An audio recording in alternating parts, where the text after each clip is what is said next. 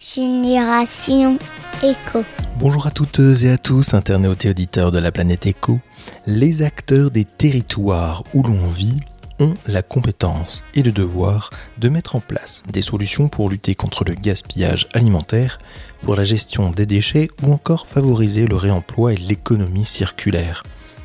L'entreprise TEOP qui veut dire territoire, homme, projet, accompagne justement les territoires dans la mise en œuvre des solutions précédemment citées. J'ai reçu Gaël Virlouvet, le créateur et le dirigeant de cette entreprise qui s'est prêté au jeu de l'entretien.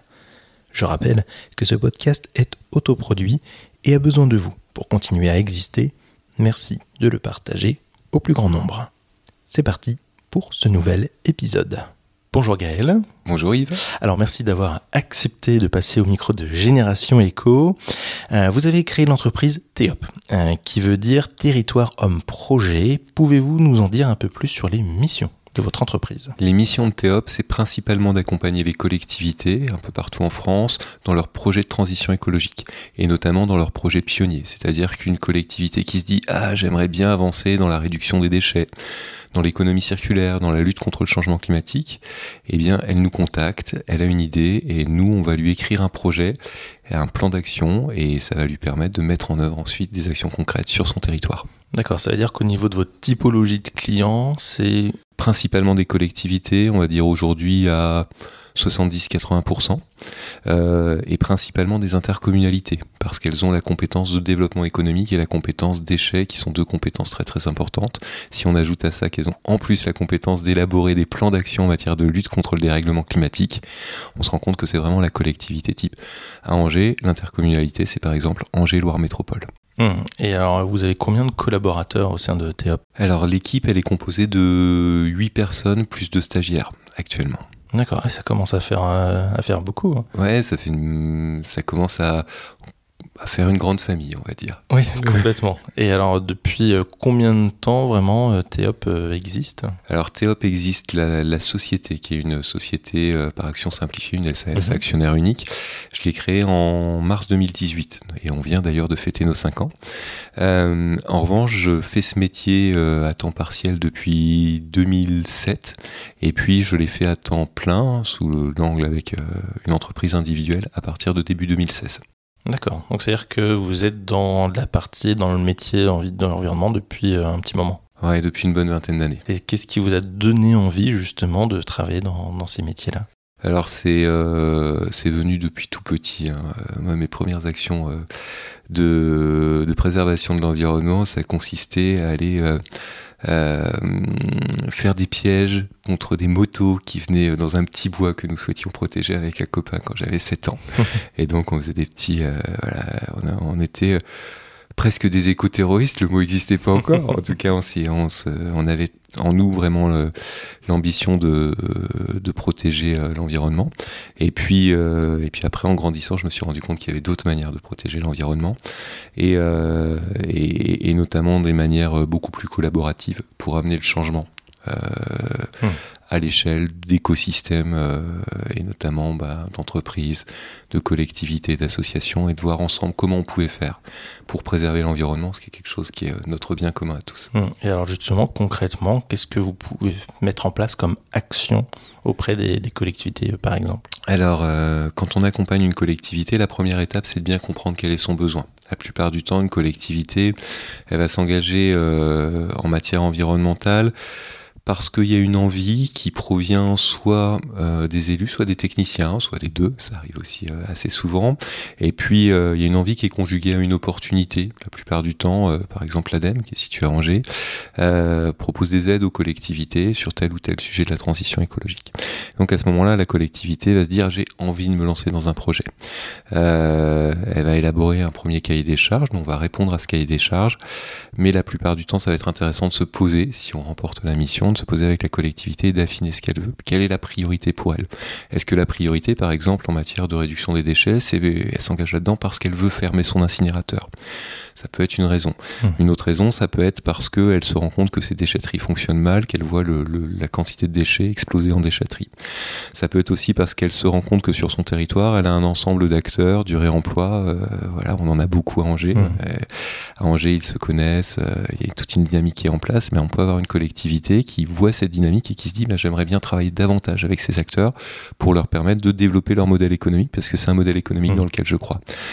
Donc à partir de cette, euh, de cette envie qu'on va affiner, eh bien on va monter euh, du coup un premier plan d'action où le but ça va être au fond de de travailler avec la collectivité et ses partenaires sur son territoire pour imaginer un plan d'action concret sur 2, 3, 4 ans.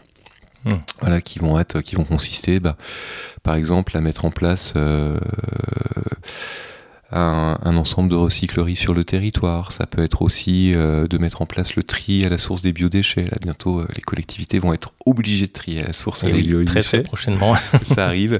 Et donc ça c'est un autre moteur aussi. De temps en temps, la collectivité a dit bah, j'ai besoin de vous parce que j'ai une obligation qui arrive et euh, certes j'ai des équipes, mais elles vont pas être suffisamment nombreuses pour réussir le défi devant lequel on est. Donc on a besoin d'aide. Venez nous aider. Hmm. Ok, donc vous êtes vraiment là dans l'accompagnement. euh, Complètement. voilà. Alors, euh, je dirais que c'est un accompagnement, c'est parfois du guidage aussi. C'est-à-dire que euh, bah, la différence entre accompagner et guider, on dit souvent guide accompagnateur, bah, c'est que l'accompagnateur, il suit le client. Le guide, il commence par définir l'objectif avec le client et puis il dit passez par là, ne passez pas par là. C'est même pas du conseil, c'est bah, voilà, si on veut atteindre Hmm. le sommet, il va falloir éviter telle crevasse, il va falloir éviter tel éboulis. Et donc, dans, dans nos missions, on a souvent cette dimension-là. Effectivement, là on parlait donc euh, un instant de de- d'économie, pour qu'il y ait une action écologique, hein, bien évidemment, il faut aussi de l'économique. Euh, pourtant, c'est vrai que actuellement tout augmente, tout est de, de- plus en plus difficile pour investir euh, dans le climat. À votre avis, Gaël, quelle serait une des solutions pour qu'on puisse prendre le sujet à bras le corps, euh, mais justement pas forcément que au niveau des collectivités? Est-ce que vous avez une idée Euh, oui, alors c'est une réponse euh, qui, qui, ça va- qui va être un ensemble d'éléments de, voilà, de réflexion, parce que la, la question euh, amène à des, quelque chose de très très vaste. Euh, le fond, c'est que on est tous préoccupés par nos enjeux de l'instant. Déjà, il faut qu'on mange, il faut qu'on nourrisse notre famille, qu'on ait un toit pour vivre, etc. Ça, c'est une première préoccupation. Deuxième préoccupation, euh, très forte, euh, ça va être nos liens sociaux. Est-ce qu'on a des liens de qualité? Est-ce qu'on voit nos amis, etc. Ça, ça compte très fort pour nous, tous. Et puis, euh, autre préoccupation, est-ce que j'ai un niveau de confort qui me satisfait? Est-ce que j'ai, euh, est-ce que j'exprime à travers mon mode de vie matériel? Euh, le niveau de reconnaissance sociale Est-ce que j'y accède à la hauteur de ce que j'estime euh, mériter? Quand on pose tout ça, ça fait beaucoup d'enjeux Mmh. euh, qui reposent sur la personne. Et puis euh, vient en plus cette dimension environnement. Est-ce que je vis dans un environnement de qualité? Et euh, bah, grosso modo, cette, cette question-là, elle vient souvent, euh, elle est souvent venue euh, comme un, voilà, un supplément d'âme, un petit truc en plus, mais qui vient pas dans les priorités. C'est en train de changer. C'est en train de changer très manifestement. Là, en plus, euh, au moment de l'enregistrement, on vient de vivre en septembre une période de chaleur incroyable. On n'a Mmh. jamais eu un début septembre aussi chaud à l'échelle planétaire.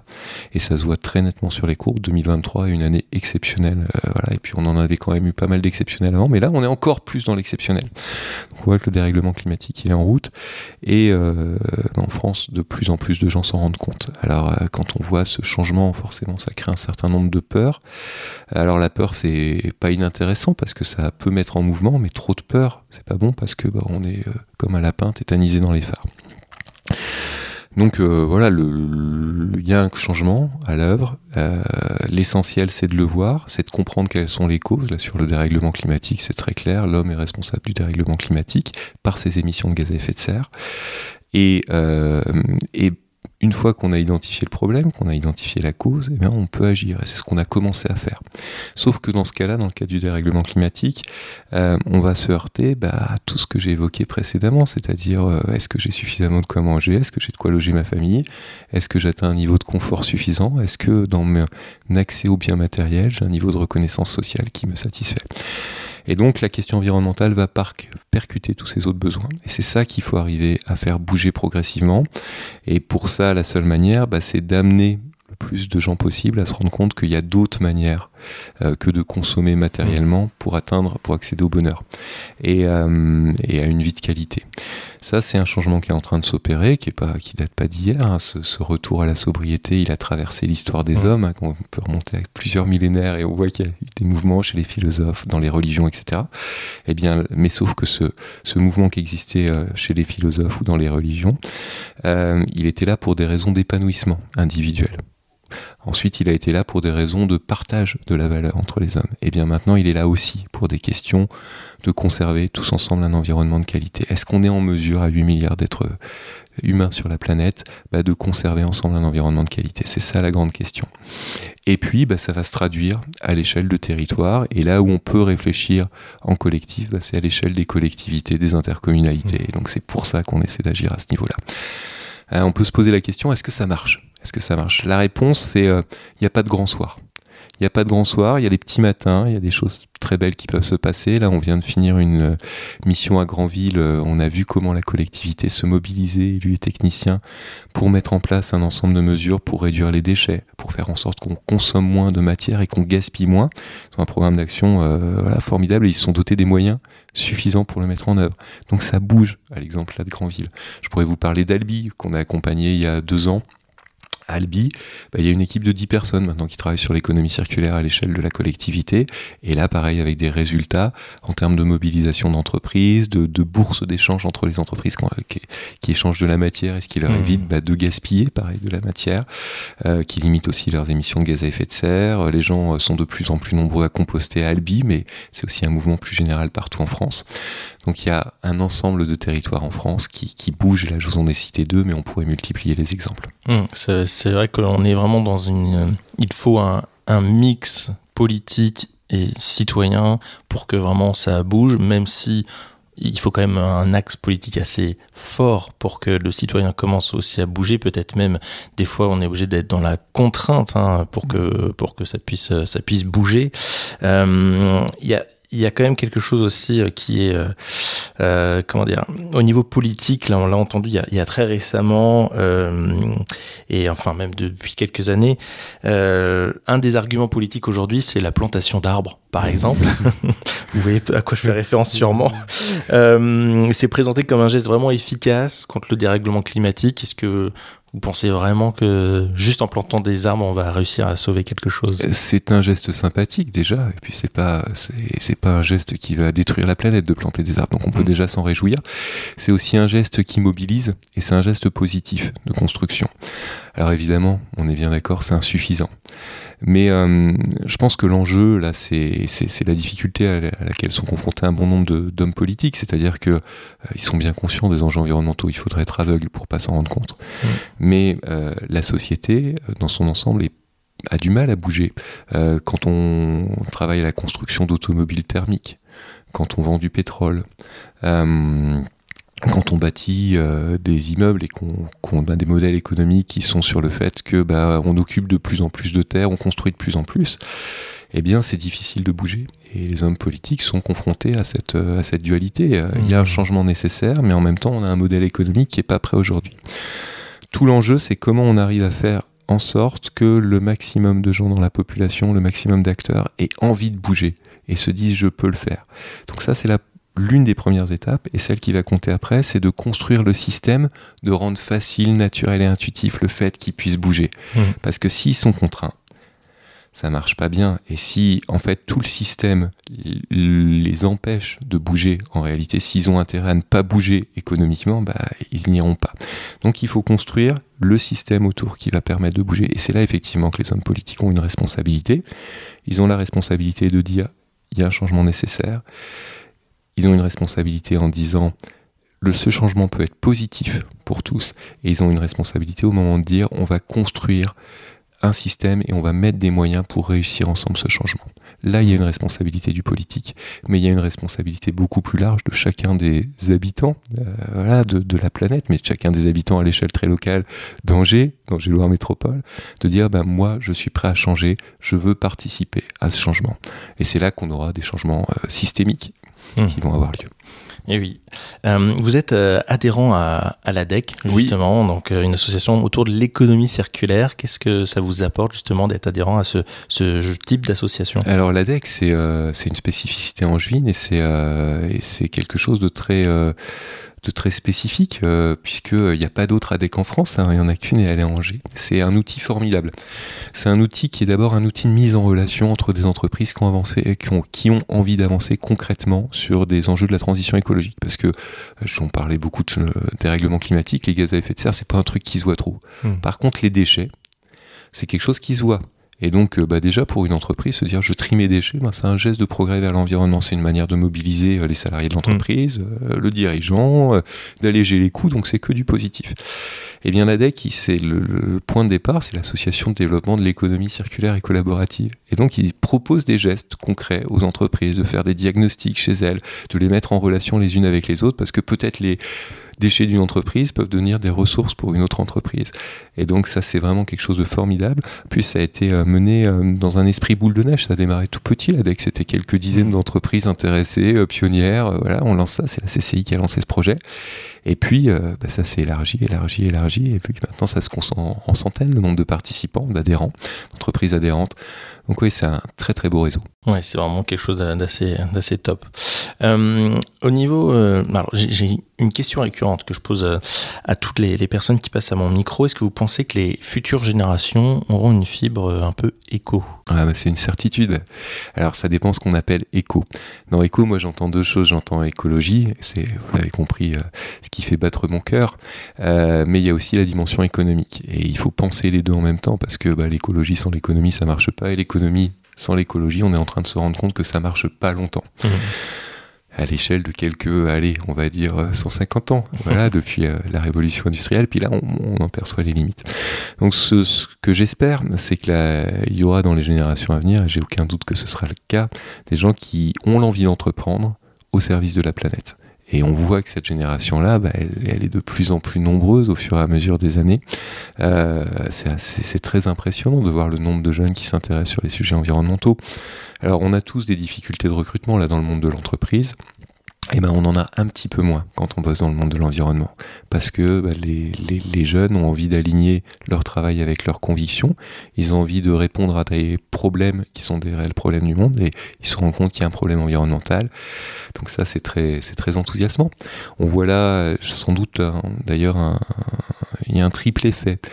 Euh, triple moteur à cette évolution. Euh, il y a évidemment euh, bah, la réalité des problèmes environnementaux qui sautent aux yeux hein, et qui sautent sur notre peau quand on sent la chaleur voilà, qui, qui, nous entoure par vagues là, au, au, fur et à mesure des étés successifs. On s'en rend compte qu'il y a un problème, donc la, la jeune génération s'en rend compte. c'est aussi une jeune génération qui, qui vit dans le confort et donc les préoccupations d'accès aux ressources sont plus limitées. Donc on, peut prendre de la hauteur et prendre en compte d'autres enjeux quand on n'a pas cette préoccupation immédiate bah, de l'accès aux ressources, de la pauvreté ou de la misère, ce qu'ont pu connaître des générations précédentes il y a quelques dizaines d'années. Et puis, euh, l'autre élément, c'est qu'à partir des années 80, on a développé des actions d'éducation à l'environnement dans les écoles. Mmh. Vous savez, les, ces, jeunes éducateurs, 25-30 ans, qui passaient dans les écoles à partir de fin des années 80, début 90, pour sensibiliser au tri des déchets. Bah, on, a, on a créé des générations de jeunes sensibles, des générations dans lesquelles émergent euh, une petite Greta Thunberg, euh, une Camille Etienne, etc., et qui, qui sont en fait bah, les, les porte-paroles de, de, de, beaucoup plus jeune. Et ce que je vois, c'est que euh, bah, dans chaque génération, il y a des jeunes qui ont envie de s'engager. Euh, aujourd'hui, la cause environnementale, c'est une cause qui rassemble largement les jeunes qui ont envie de s'engager.